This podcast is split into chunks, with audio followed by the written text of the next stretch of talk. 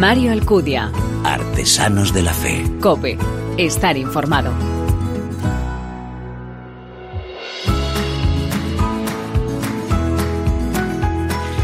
¿Qué tal? Muy buenas, te doy la bienvenida a esta cuarta entrega de Artesanos de la Fe en cope.es, en nuestra también cuarta temporada, un espacio en el que te ofrecemos una vez al mes esa mirada diferente a la vida desde la fe. Este programa en el que se da la mano el testimonio, la lectura y la música, elementos esenciales de esa imagen de la iglesia joven a la que nos convoca el Papa. Recientemente Francisco reconocía la labor de dos colegas, dos vaticanistas, Valentina Alatraqui y Philip Puleya. Al periodismo, decía Francisco, se llega no tanto eligiendo una profesión como embarcando en una misión, un poco como el médico que estudia y trabaja para que el mal se cure en el mundo. Su misión, nuestra misión, es explicarlo, hacerlo menos oscuro, hacer que los que viven en él tengan menos miedo y miren a los demás con mayor conciencia y confianza. Esta misión, decía el Papa, no está exenta de obstáculos, implica tres verbos. El primero, escuchar, que significa tener la paciencia de encontrarse cara a cara con las personas a las que se va a entrevistar, los protagonistas de las historias que se cuentan, las fuentes de las que se reciben las noticias.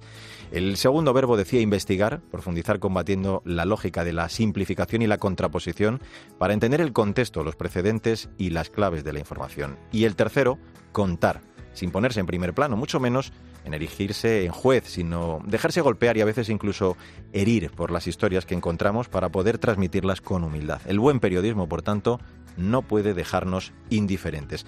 Nosotros así lo entendemos en cada programa e intentamos poner en práctica todo ello del mejor modo posible, charlando, dejando a cada invitado que muestre sin ningún tipo de condicionamiento cómo el Señor actúa en su vida. Un testimonio de fe en cada entrevista que permite hacer brillar a quien es el camino, la verdad y la vida. Una vez más, te invito a comprobarlo con tres nuevos ejemplos a los que ya te presento. Como siempre estoy seguro que quieres conocerlos, ¿verdad? Gracias por elegirnos, descargarnos y escucharnos. Bienvenidos.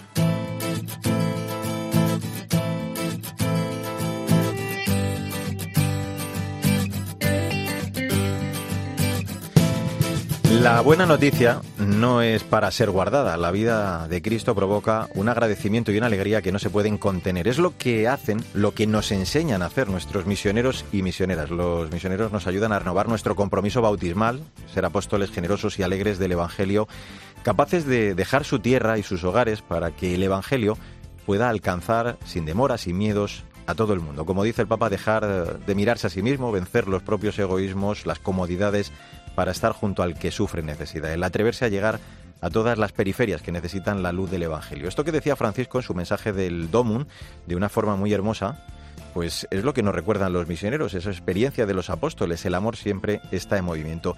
Y estas palabras nos sirven desde luego a la perfección para presentar a nuestro primer invitado, cuyo nombre y biografía nos va a desvelar ya Sandra Madrid. Muy buena, Sandra. ¿Qué tal, Mario? Nos referimos a Jorge Grisafulli. Nació en 1961 en Bahía Blanca, Argentina, y fue ordenado sacerdote en 1990 y lleva ya 27 años como misionero en África.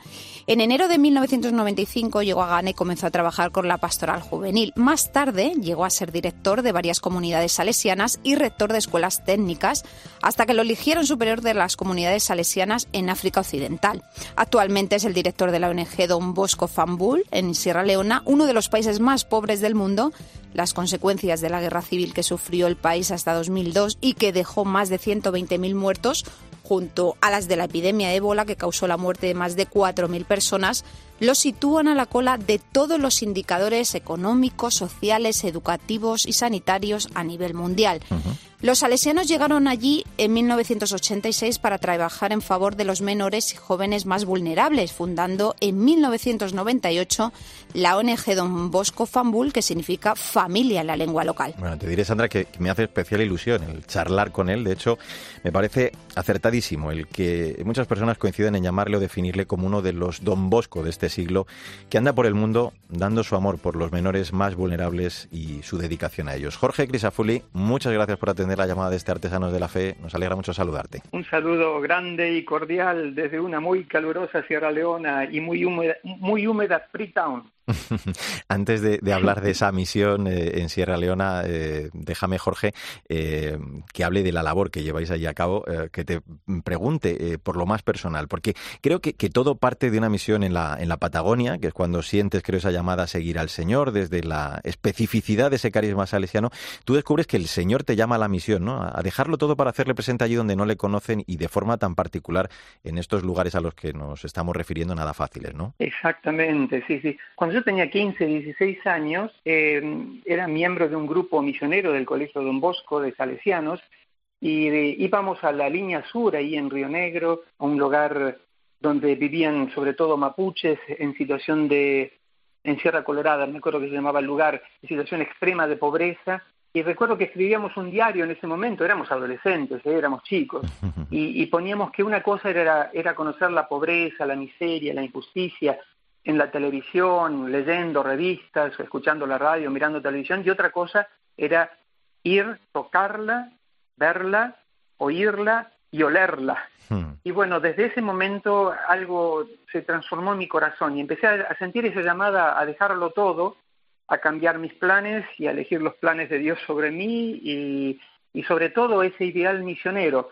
Eh, más que de ser sacerdote, de ser salesiano, yo lo que quería era ser, ser misionero, realmente dejar todo y, y, luchar por los derechos de la gente, sobre todo los más vulnerables, los más pobres, luchar por la justicia. Pienso como todo adolescente idealista como éramos en ese momento, eh, fue esa llamada interior que llamamos vocación, es Dios que, que, que, se mueve a través de su gracia en tu corazón y te llama a dejarlo todo y a ser un poco loco, un loco de Dios y seguir sus invitaciones y dejarte sorprender por lo que él por lo que él te va proponiendo. Así que mira dónde terminé, en Sierra Leona y 27 años ya en África. Eso es, Jorge, llevas camino de tres décadas como misionero en África. ¿Cómo resumirías todo este tiempo? ¿Qué balance haces de estos años de servicio al Señor desde esta entrega tan específica? Bueno, de que tal vez vine con la idea de educar y evangelizar a mis hermanos africanos y, después de 27 años me doy cuenta de que mis hermanos africanos me han educado y me, han evangelizado.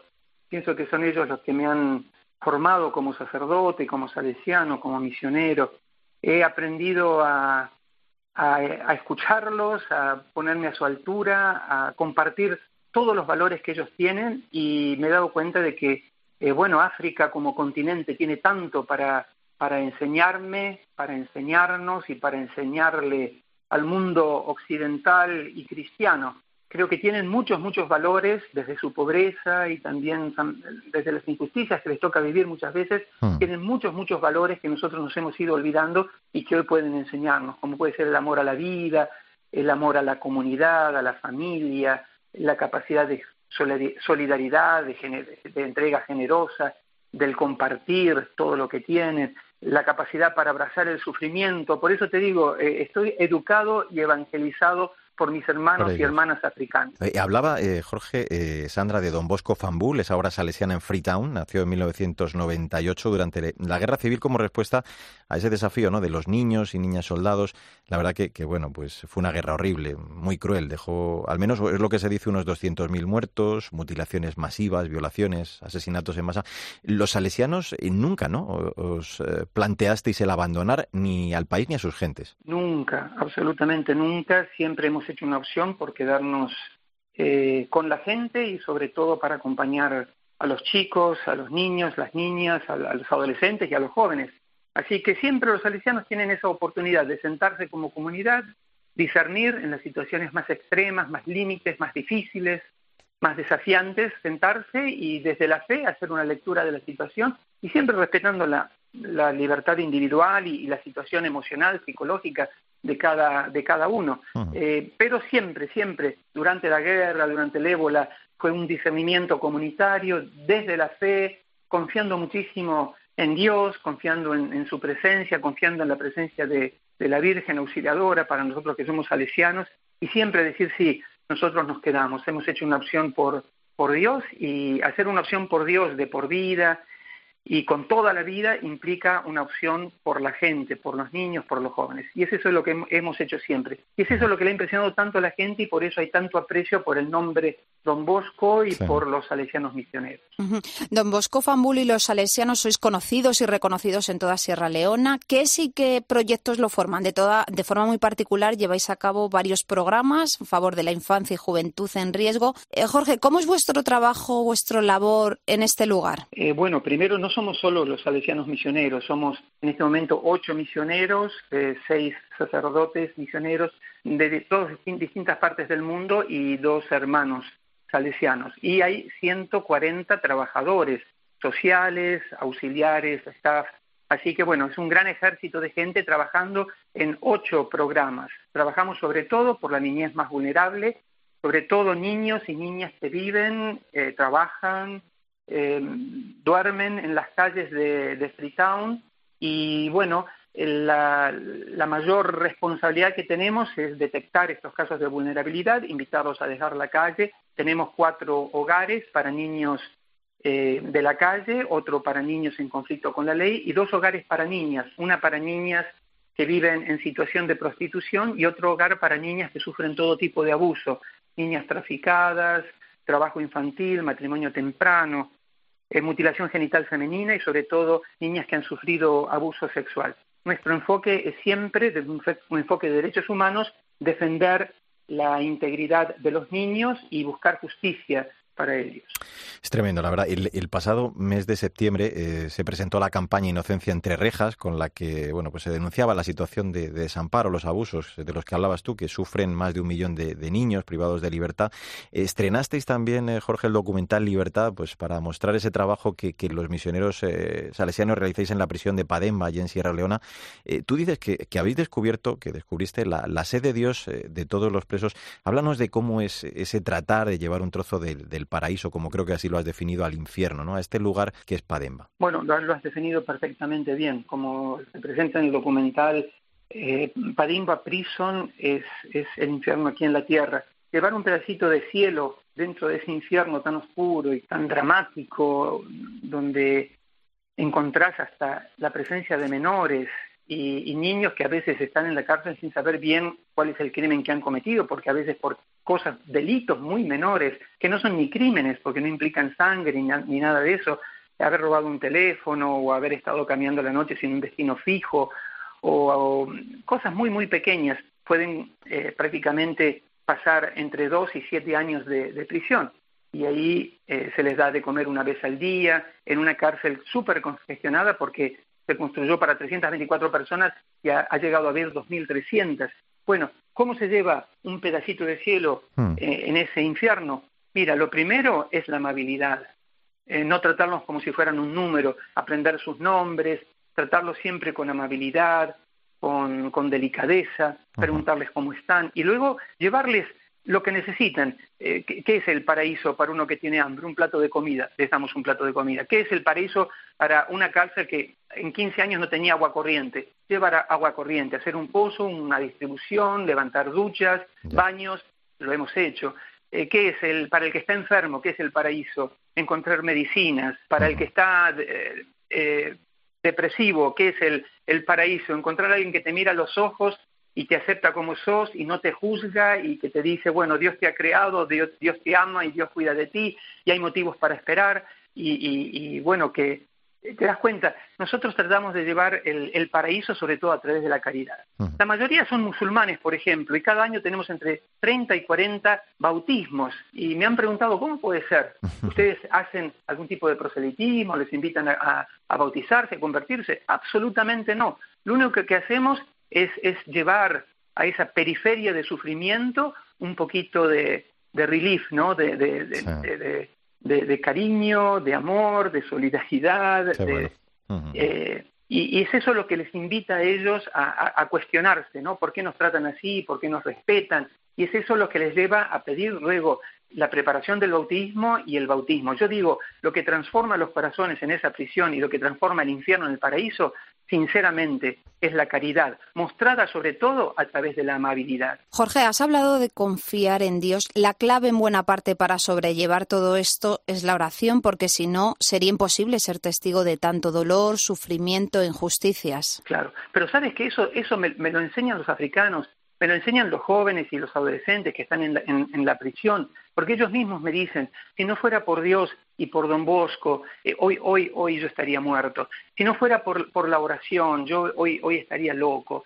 Em, eh, son ellos los que nos enseñan con su vida que, que es posible absorber todo ese dolor y, encontrarle un sentido y con ese sentido poder seguir andando eh, con esperanza, sabiendo de que, bueno, aunque estés metido en el pozo más profundo, siempre hay una mano ahí que te tiende Jesús para decirte, bueno, te estás hundiendo, a ver, agárrate de la mano afuera. Y yo creo que Dios no tiene manos, obviamente, aquí en la tierra, pero nos tiene a nosotros, te tiene a mm. tú, a, y, a, Don Bosco Fambul, los tiene a los misioneros, los tiene a los trabajadores sociales. Yo creo que Dios nos usa a nosotros, usa nuestras mentes, usa nuestros corazones, nuestros brazos, nuestras piernas, para hacerse presente y para transformar el dolor en esperanza, el dolor en sonrisa, el dolor en amor, el dolor en solidaridad, en generosidad. Por eso te digo, aquí lo que te mantiene, y, te lo digo por una experiencia larga, muy, muy larga, lo que te mantiene cada mañana, que te da las fuerzas para levantarte y seguir adelante, es, digo, primero la compasión, el sentir una profunda compasión por el dolor de tantos hermanos y hermanas nuestras, pero que son menores, que son niños y niñas que están sufriendo lo insufrible. Y, segundo, el deseo de transformar las situaciones de dolor en, en situaciones de esperanza, transformar a través de la educación, a través de la evangelización, a través de la formación técnica y profesional, transformar las vidas. Así que es eso, es compasión y también un deseo de justicia, que cuando se ha cometido una injusticia, se ha abusado uno de los derechos de estos, de estos niños, bueno, trabajar con todas las herramientas que tenemos para que realmente el niño, la niña que han sufrido injusticia y abuso eh, vean a sus perpetradores y abusadores en la cárcel. Jorge, te hago la última. Eh, te has, eh, ellos te han evangelizado, nos has dicho hace un momento, y tú te has mimetizado tanto con esas personas que, creo que has dicho en alguna ocasión que quieres ser, que quieres convertirte el día que el Señor te llame en tierra africana, ¿no? Sí, por supuesto, sí, sí.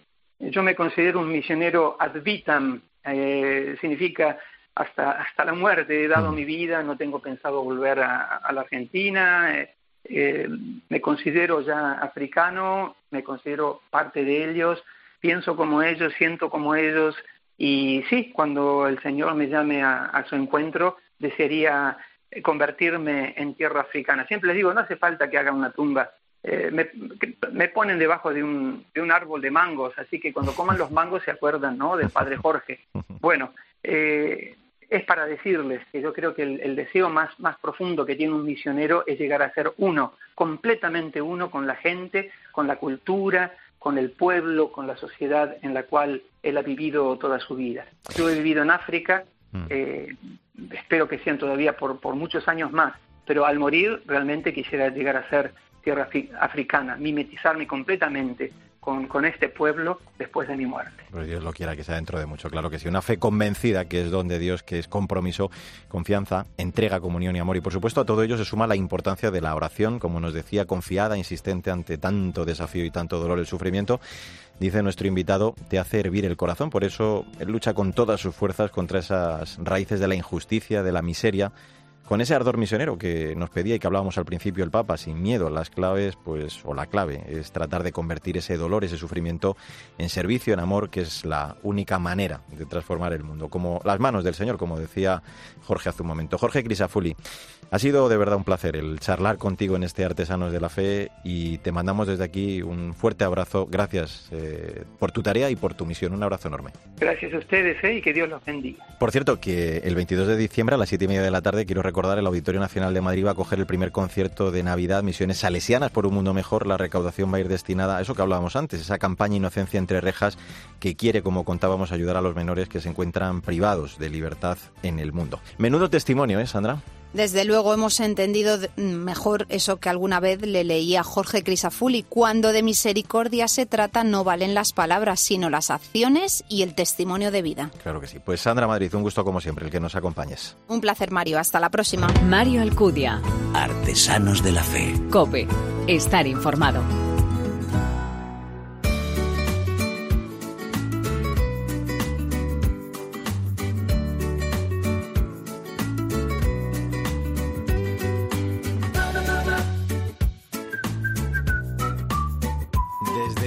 Hace décadas el reto de la evangelización se ha abordado fundamentalmente desde un reto puramente testimonial y de comunicación. Sin embargo, los resultados siguen sin ser todo lo bueno que nos gustaría para este mundo necesitado de la buena noticia. Por eso, el autor del libro de esta nueva entrega de Artesanos de la Fe plantea abordar el reto de la evangelización desde una nueva disciplina a la que él llama marketing religioso, proponiendo así nuevas dimensiones más allá de la comunicación que permiten entrar en relación con los alejados de la fe. Así se presenta esta obra de la que ya hablamos, Fundamentos de Marketing Religioso, 11 lecciones para evangelizar y vendernos mejor sin perder la esperanza ni la misión, editado por Reinspira Ediciones. Su autor es Carlos Luna, es laico dominico, emprendedor y apasionado de la creatividad y el marketing, investigador, consultor, divulgador de marketing religioso, es el director de Reinspira, el Congreso Internacional de Marketing Religioso, y ya le saludo. Carlos, ¿cómo estás? Gracias por atendernos. ¿eh? Muy buenas, Mario. Encantado de estar hoy con vosotros. Bueno, encantado de saludarte. Oye, 11 capítulos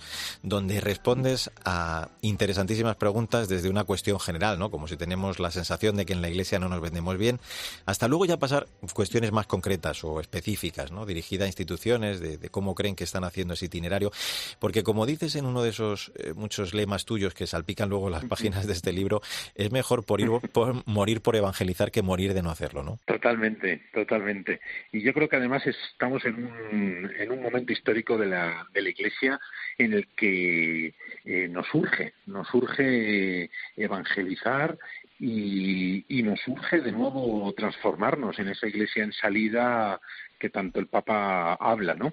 Que tanto el Papa habla. Y yo personalmente lo creo. Yo creo que hay muchos católicos y muchos cristianos que, que hemos perdido esa dimensión evangelizadora, que justamente es la que nos da vida, la que nos da vida, ¿no?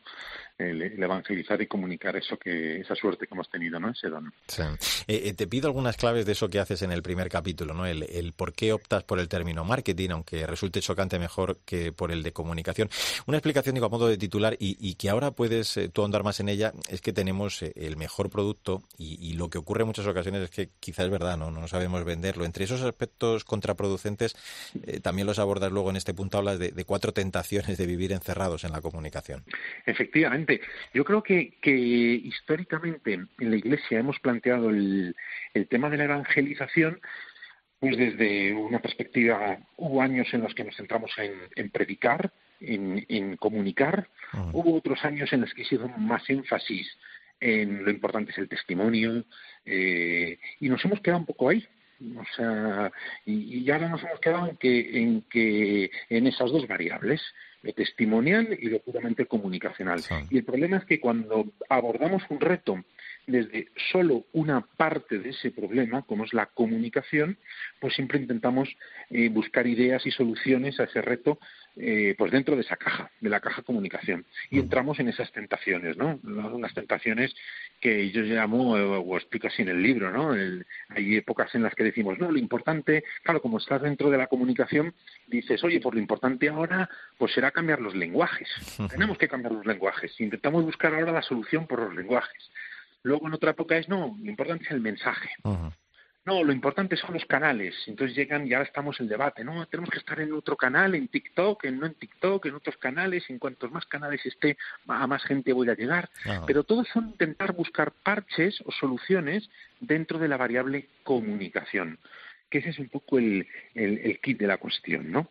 Y yo lo que propongo es usemos más dimensiones, usemos más variables que sí están dentro de la disciplina marketing y que van más allá de la comunicación. Y hables en el siguiente punto, fíjate, del éxito de, la marca. Explicas muy bien que en este sentido, más que del cuántos, deberíamos cuestionarnos por la, fidelidad, ¿no? Porque quizá hemos perdido también, eh, Carlos, aquella marca de, España como país católico, evangelizador.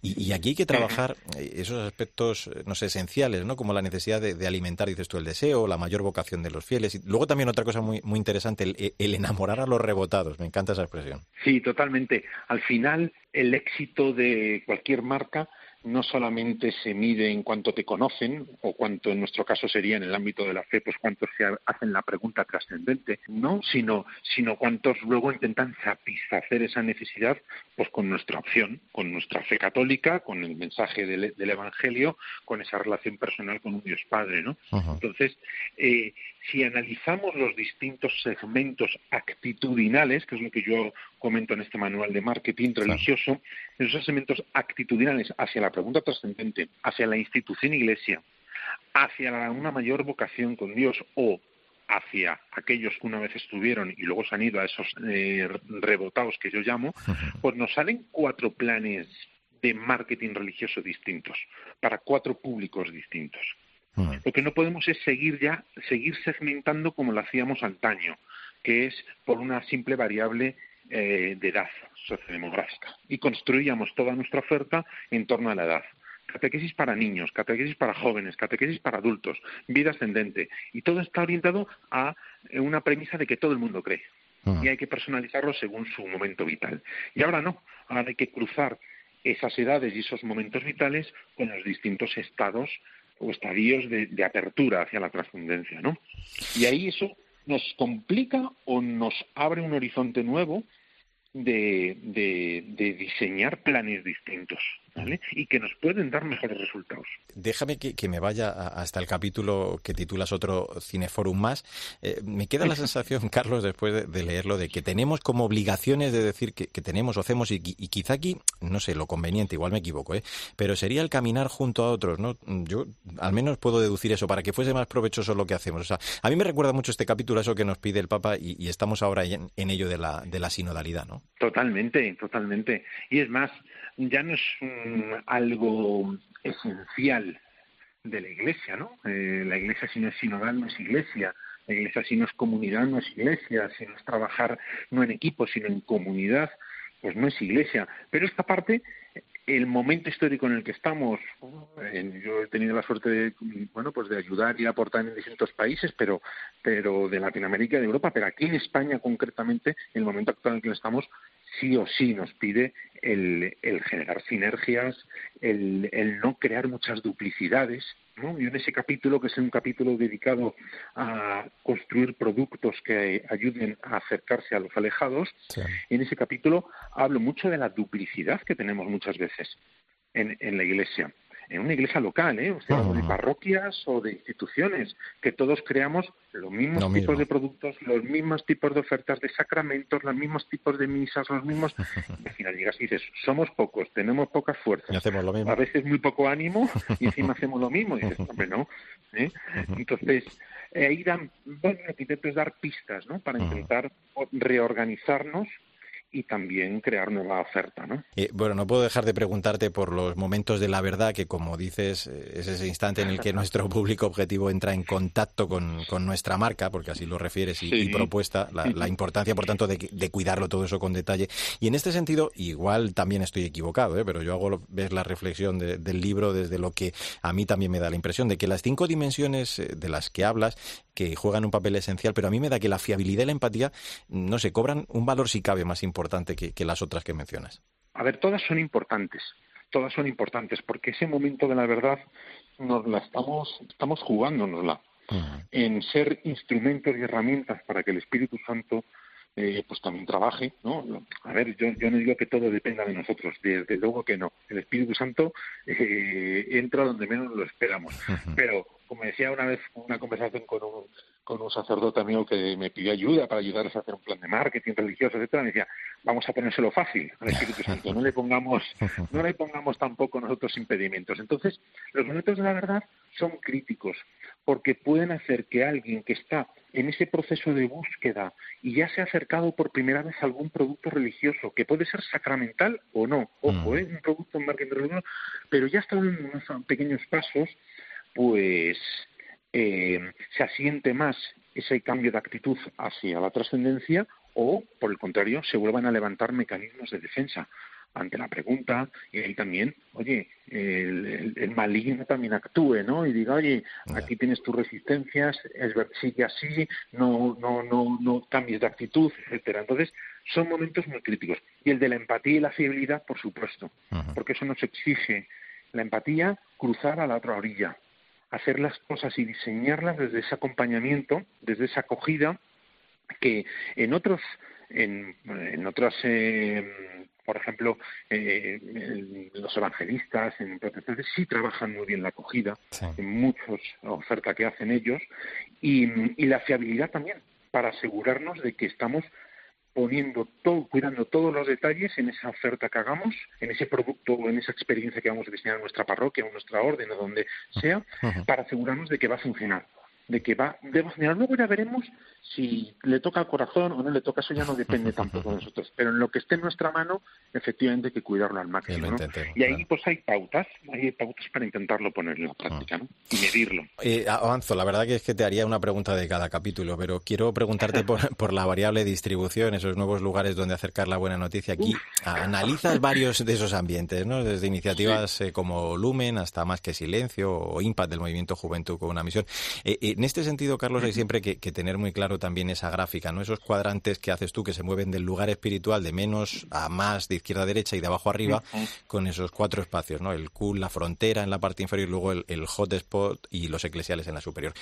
¿Cómo, en tu opinión, eh, se logra ese equilibrio o, debe ser así para entenderlo lo más sencillamente posible la relación entre esos puntos que tú denominas de acercamiento a la fe? Bueno, la verdad es que ese capítulo eh, de trabajar la variable distribución en, un barrio, en una sociedad, en una archidiócesis, bueno, si es aplicable a distintos a distintos niveles de nuestra iglesia, es un capítulo que, creo que hay que tener mucha valentía para ponerlo en práctica, para ponerlo encima de la mesa, como si eres en un arciprestazgo, en un obispo, en una diócesis o en una orden, ¿no?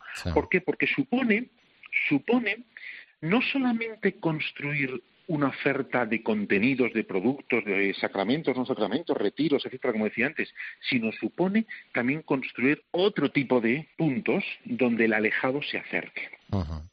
Entonces, eh, normalmente cuando decimos tenemos que cruzar a la otra orilla, sí, pero lo que estamos ahora haciendo es diciéndole al alejado, igual si es ateo o no ateo, si es más beligerante o menos beligerante con la iglesia, si está más abierto o menos abierto, estamos diciendo no, estamos diciendo que Él sea el que cruza a nuestra orilla, que se venga a nuestras parroquias.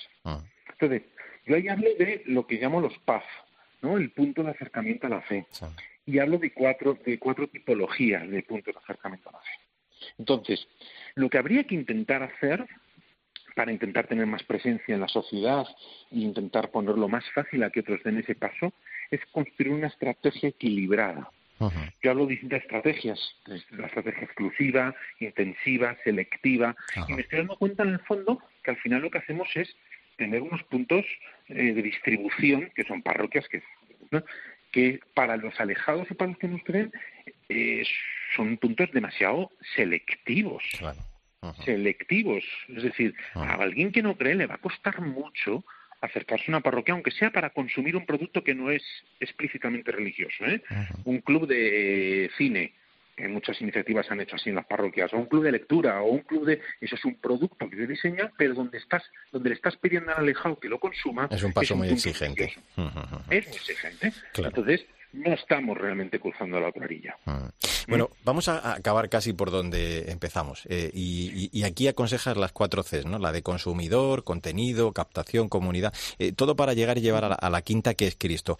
Y, a mí en este sentido se trata de, bueno, hablas de crear un posicionamiento, ¿no? Hacerse ese, ese hueco, ese lugar que nos diferencie o haga únicos. Y digo que aquí en, este proceso, Carlos, eh, surgiría, creo, otra C no esencial que es la del carisma. Porque, bueno, hablas tú de hecho de una nueva seducción más que de una nueva evangelización que parte de hablarle a la gente con lo que le motiva, ¿no? Con lo que le preocupa o con lo que le mueve. Efectivamente.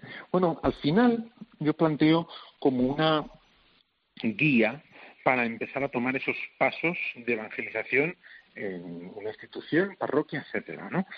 Y, es un poco lo que yo sigo cuando voy a alguna institución a pedirle que me piden ayuda, que les asesore, que les... Prácticamente sigo eso. Es decir, lo primero es, es eh, el, el, contenido el contenido. Cuando decimos, venid y veréis, bueno, pero es que para que alguien venga tendré que tener algo que la traiga. Tendré que tener algo para invitarle. Entonces, tenemos que tener una buena oferta, un buen producto, un buen contenido.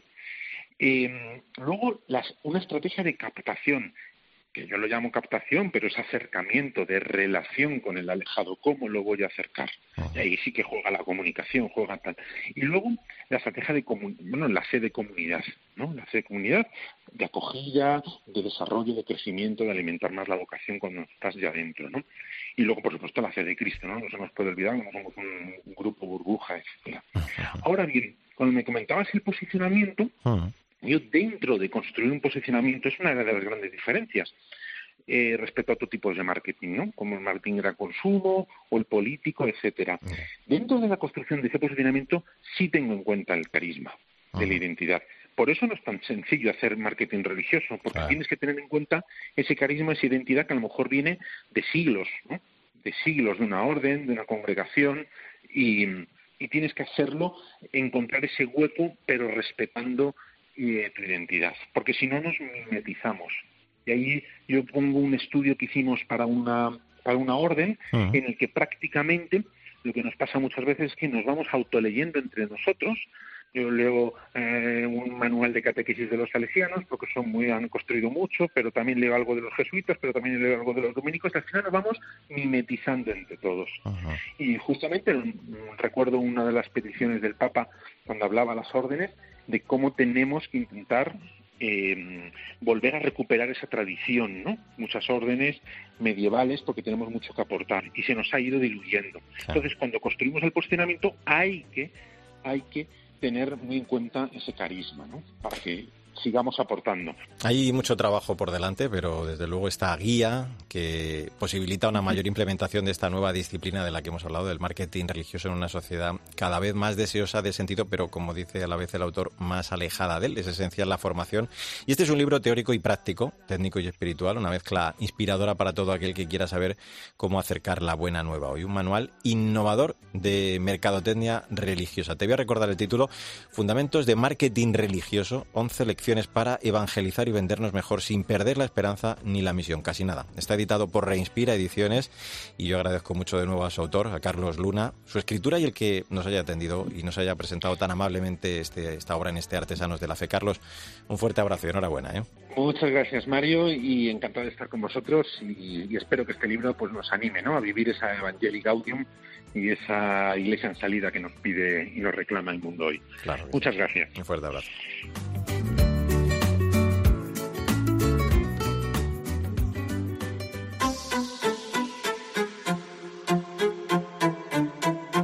Mario Alcudia. Artesanos de la Fe. Cope. Estar informado. tengo una voz final, hizo el silencio atroz. Con el a Cristo el medal visto para luchar con Sebaot. Tengo un corazón, un gran llamado revelado. Prestar atención al rescate del pasado. Mi sonido es dirigido para cualquier persona. No es rígido, es del que comparte su interior y se emociona. Y aquella voz que como a Pablo me ha temblado ante el estrado. Vaya trago, defensa al crucificado. Abrimos ya el tiempo de música en Artesanos de la Fe. Esto que suena es Tengo Tengo, forma parte del nuevo disco, el segundo trabajo de nuestra invitada, Aisa, que es católica y que como escuchas hace rap, porque a ella no le gusta lo del término rap católico. Con este estilo musical peculiar, la artista nos ofrece su testimonio de fe. El suyo es un auténtico ejemplo de cómo el Señor tiene sus tiempos, porque tardó 11 años en tomar la iniciativa de contar su experiencia de fe a través de sus canciones. Con su primer disco, El Rescate, puso banda sonora a todo su proceso de conversión. A la exigencia me carcomía. Comparaba y perdía, la mente encogía, el miedo me hundía, ni día a día el demonio decía. Como eres no es suficiente, lo que en mi alma existía vendí a cambio de serpientes. Empecé a rapear, él me educó a yo sola. Lo que mola o no mola con alguna trola. Vale, chiquillas, si tú lo controlas como una ola. Isabel Luque, Aisa, que es su nombre artístico, tiene 32 años, es educadora de menores, tal y como cuenta en un vídeo autobiográfico en su canal de YouTube. Era un adolescente tipo, en el peor sentido de la palabra, egoísta. Dice que solo pensaba en sí misma. Bueno, este tema que estamos escuchando, Postergo, de su primer trabajo, narra precisamente ese momento de su vida, pero mejor es que todo esto nos lo cuente ya ella misma. Isa, ¿cómo estás? Gracias por atender nuestra llamada en Artesanos de la Fe. Eh, ¿Qué tal? Estoy muy contenta de estar aquí con vosotros, muy agradecida. Llegas a hablar de, una actitud totalmente destructiva que, te llenaba, ¿no? De una profunda tristeza, te llevaba a una vida, señalas incluso desenfrenada.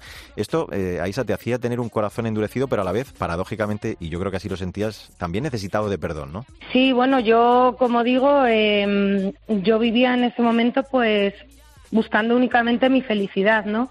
Mi satisfacción en, las cosas las cosas de este mundo, pues en las amistades, en, lo que pensaban los demás, en no parecer la rara, en encajar, en cumplir las expectativas de la sociedad, ¿no? Y ahí, pues, en, en todo eso, sin darme cuenta, yo me iba perdiendo a mí misma.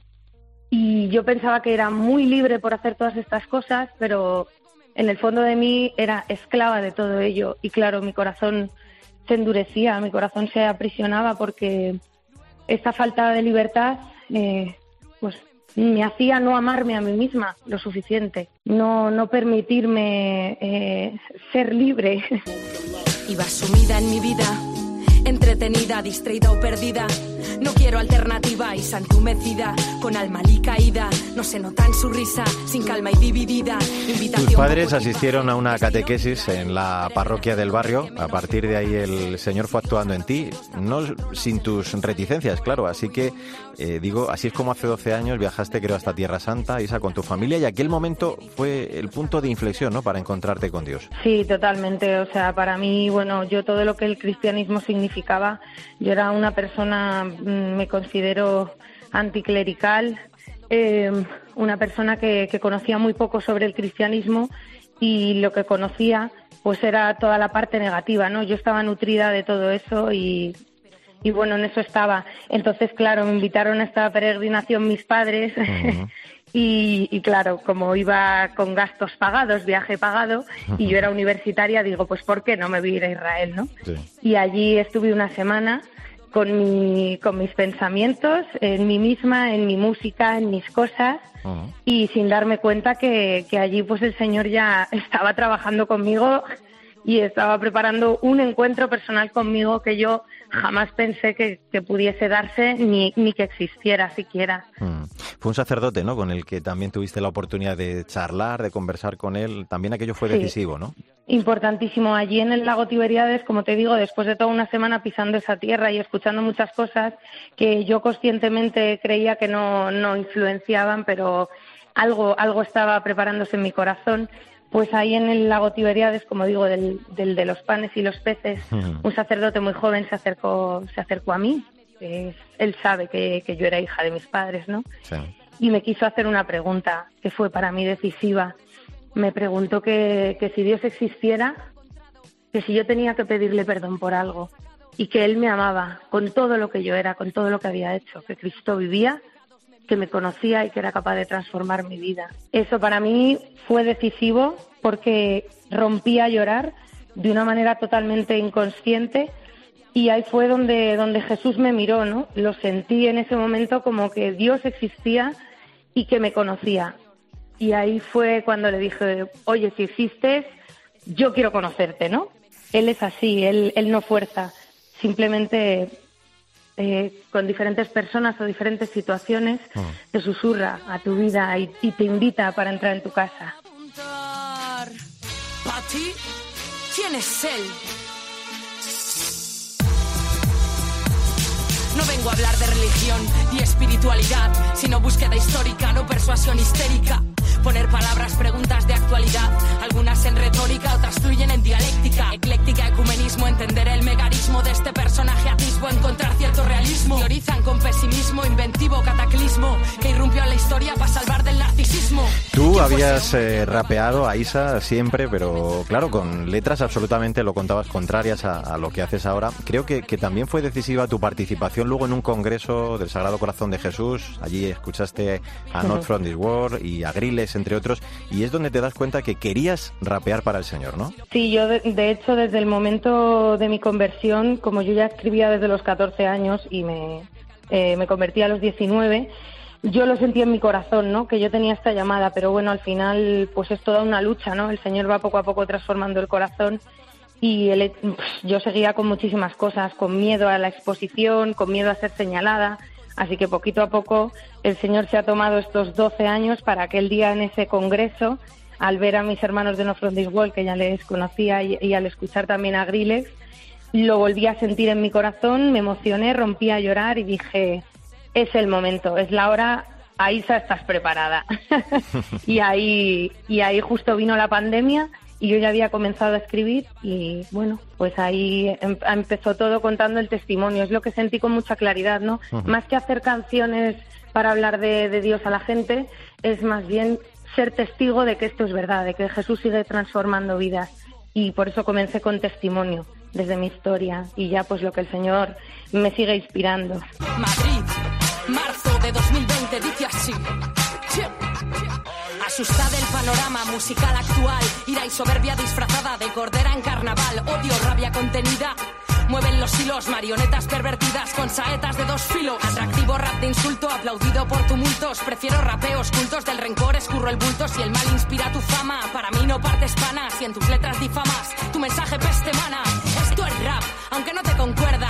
Acostumbrado a escuchar basura impura con jerga. Aunque pienses que soy lerda, que el rap no es pa' cristianitas. Insultando das tu juerga y es flow lo que necesitas. En esta canción eh, titulada Despliego hablas de toda esa conversión que un día viviste, un poco como si fueras, bueno, permíteme que te lo diga así, ¿no? Una San Pablo del rap, eh, cambias el sentido del rumbo eh, y tratas de devolver eh, todo ese mal con sobreabundancia de bien, ¿no? Tanto en tus letras, eh, pero también digo para evangelizar a los demás, ¿no? Eso es, eso es también lo que te mueve. Completamente, o sea, soy consciente del poder que tiene la música y poder que, que ha tenido en mi vida, sobre todo a través de este, de este género, el hip hop, que es algo maravilloso eh, a la hora de, recibir el mensaje, cómo, cómo te llega, ¿no? Entonces, pues tú al final por el oído recibes de todo, recibes de todo y va configurando tus pensamientos y tu corazón. Como soy consciente de, de cómo a mí me ha ido formando la música como persona, pues ahora con esta con esta ilusión eh, de contraatacar de alguna manera, ¿no? Digo, está viniendo todo esto, toda esta corriente que además tiene a los jóvenes tan tan confundidos, tan puestos en, en la superficialidad, en, en el dinero, en el aparentar, en el ser guapo, en todo eso. Digo, pues vamos a darle la vuelta a toda esta fuerza y vamos a remar para el otro lado, que también existe y es muy potente. Así que hay que hacer ruido, como decía el Papa Francisco, ¿no? Hay que hacer, hacer ruido, claro que pero sí. para el otro lado.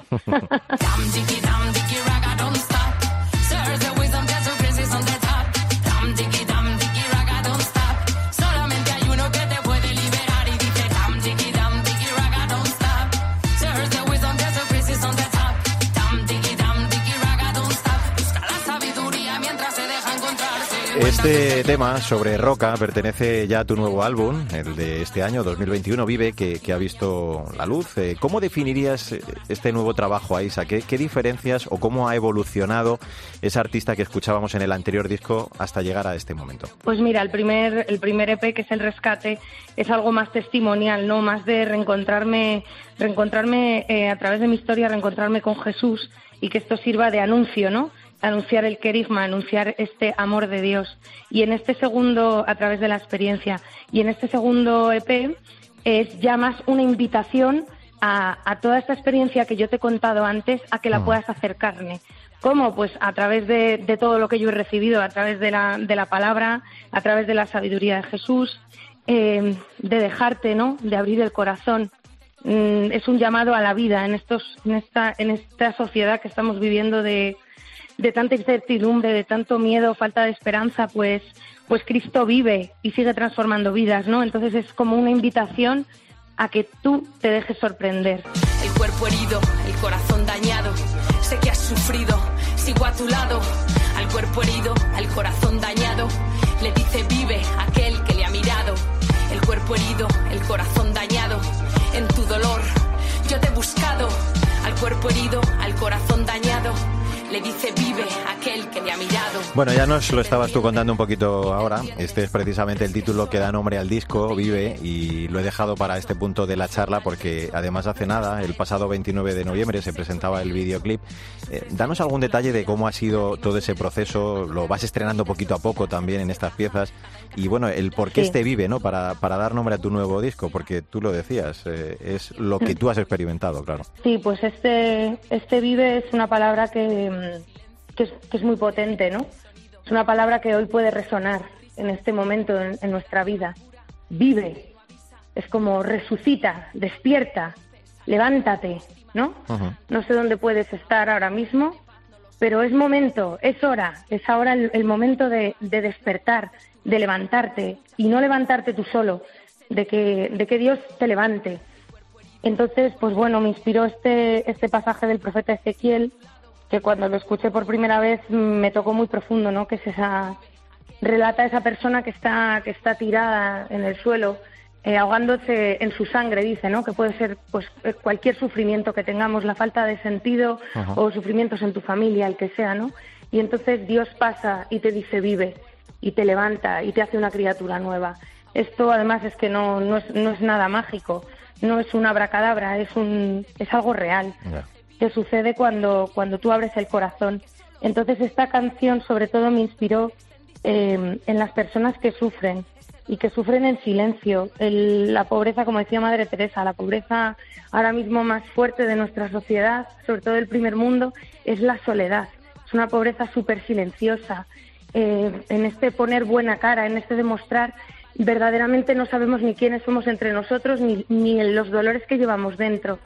Y, estos sufrimientos Dios los conoce perfectamente y hoy nos llama a esto, ¿no? Hmm. A resucitarnos de ahí. Pues eh, no quiero tampoco dejar la oportunidad de que escuchemos y me digas algo de un momento reciente y creo que también fue muy especial en tu cortita trayectoria de momento. Bueno, estoy muy emocionada. Este premio es del Señor Jesucristo porque yo hace años escribía canciones en contra de Él y el Señor quiso encontrarse conmigo. Eh, gracias Estamos llamados a eso, a compartir nuestra esperanza, a ser luz en este mundo y a tocar a los jóvenes. Gracias por todo. Esto fue en Burgos en octubre pasado durante el sexto encuentro de músicos católicos contemporáneos. Coincidimos además contigo al recibir en tu caso el premio Espera como mejor artista revelación de música católica 2020. Es evidente, Aisa, que, que bueno, no, no nos mueve ni te mueve, por supuesto, este reconocimiento, pero yo creo que sí es una alegría el, estar en un foro como este y que se te premie y se reconozca tu trabajo, sobre todo por ese fin evangelizador, ¿no? Que, que sí es el que te mueve, como estamos contando. Totalmente. Es una, es una alegría muy grande porque además soy consciente es lo que más me alegra es ser consciente de que es suyo porque mm, yo soy una persona con unas grandes luchas, a mí me encanta cantar, rapear, pero a mí lo de exponerme no va conmigo, lo de que se me vea, lo de, o sea, no, no va nada conmigo, ¿no? Entonces ese reconocimiento fue un reconocimiento a él, ¿no? A su obra en mí y eso fue lo que lo que me emocionó. Yo al final simplemente soy una mensajera. Me siento, como decía Madre Teresa también, hmm. como un boli en sus manos, ¿no? Un bolígrafo para las vidas de los demás. Entonces, es una alegría. Y luego también eh, que se reconozca al género urbano, ¿no? En este caso, al rap, porque mm, muchas veces, mm, debido al contenido mm, anticlerical o no, no antiespiritual, porque el rap es muy espiritual, pero bueno, debido al contenido tan dañino para la fe que ha habido en algunos casos, el rap ha quedado como, como apartado, ¿no? Y realmente es un lenguaje que es una maravilla, es un lenguaje que, que los jóvenes se sienten súper identificados hoy en día, eh, tanto a la hora de recibirlo como para expresarse, la escritura, la lírica, es una maravilla para sacar emociones. Entonces, eh, para, para poderles hablar en su idioma, hmm también pues que, se, que, se, que este género esté presente eh, como agente evangelizador es una maravilla, una maravilla porque habrá los que les guste el pop, el rock, eh, lo, acústico, pero bueno, que esté este hueco no para, para tanta gente que, que creo que además va a salir cada vez más, creo que cada vez más va a haber va a haber más raperos eh, con fe. Y, bueno, pues es una alegría que ya lo ha sabido hace tiempo, ¿no? Nos From lleva muchísimo tiempo. Hmm. Grilles está dando, bueno, está siendo impresionante la revolución para la juventud. Entonces es, es una alegría seguir ahí trabajando. Tu sonrisa, plenitud en compañía, añoranzas ya colmadas, esperanzas abrazadas. Aunque el camino sea duro, mi amor jamás te falla, pero creces me mandas callar mil veces, me aborreces, ves, me meces en mis consejos andeces, vas subiendo cada año de la vida. Pues eh, antes de marcharnos con este tema a la espera de fondo, te pregunto por la mejor forma que tienen nuestros oyentes de seguirte, de escucharte, porque estás presente en la mayor parte de, plataformas, también de redes sociales, ¿no? Sí, ah, tengo el canal de YouTube que es Aisha, bueno, Aisha lleva una H después de la S y es con I latina, Aisha Rap Music que ese canal pues para los videoclips. Luego tengo también estoy en Spotify como Aisa y aparecen ahí mis pelos rizados, o sea que hay varias Aisas, pero la de los pelos así locos ahí me encuentra. La chica de los rizos. Y luego y luego estoy en Instagram como aisa.rapmusic también y en Facebook Aisa Rap Music también, o sea que es algo Imposible, imposible no encontrarte. Abrazar el pasado, renacer cada día y ser consciente de, su necesidad de cambio y crecimiento constante. Eso es lo que dice nuestra invitada en una de sus primeras canciones, Seréis odiados, que el amor fue perseguido, pues si hoy te persiguen, ama, dice ella. Eso es lo que la hizo en un momento de su vida y en esa misión sigue adelante dando testimonio, como nos ha demostrado, de lo que es y de lo que tiene, pues dando gloria al Señor a través del rap en sus canciones. Aisa, con H intercalada, Isabel Luque, ha sido un placer charlar contigo y conocerte. Gracias por acompañarnos en este. Muchas gracias, Mario. Gracias a todo el equipo. Un abrazo. Gracias. Como decía recientemente en su misa de inicio de episcopado el nuevo obispo de Jaén, juntos, viviendo la comunión, la participación y la misión en sinodalidad, continuaremos la misión que el Señor nos encomendó de ir por todo el mundo a proclamar el Evangelio. Él nos ayudará a superar cualquier dificultad haciéndonos crecer en calidad y cantidad de ese ser sus testigos, sin impulsos de amor al Señor, sin esperar su novedad, corremos el riesgo de volvernos mediocres, tibios o mundanos. En medio de un mundo herido, triste incluso alejado, hagamos que nuestro testimonio sea reflejo de la experiencia gozosa de ser cristianos, de la alegría que produce la fe, del encuentro con Cristo. De este modo, como nuestros invitados, en cada programa manifestemos con nuestra vida sin descanso la alegría del Evangelio. Ahora sí, como siempre te digo, no olvides que el arte de la vida es el camino que debe conducirnos a Dios. Te espero en nuestro próximo programa. Defraudando. No creo en la gente. Dolor transformo en cloroformo, en rabia contenida. Vaciándome ya, deja la huella, engulle mi alma pervertida. La inocencia que me salvaba y protegía. Va cubriéndose de escamas ásperas y miradas frías. Riéndose, nutriéndose de mi dolor. Le encuentro a él, negocia con mis flaquezas. Le entrego mi luz y fe, es Lucifer. Cojo su mano. Hemos firmado el tratado, el pringado ha terminado. Inconsciente decisión, arriesgo el giro el timón. Mi vida va a la deriva, ya no sé ni quién soy yo. De juerga en juerga, disfruto del colocón. Si paro y presto atención, me veo sumido en el bajón. Me he vendido. Mario Alcudia. Artesanos de la Fe. Cope. Estar informado.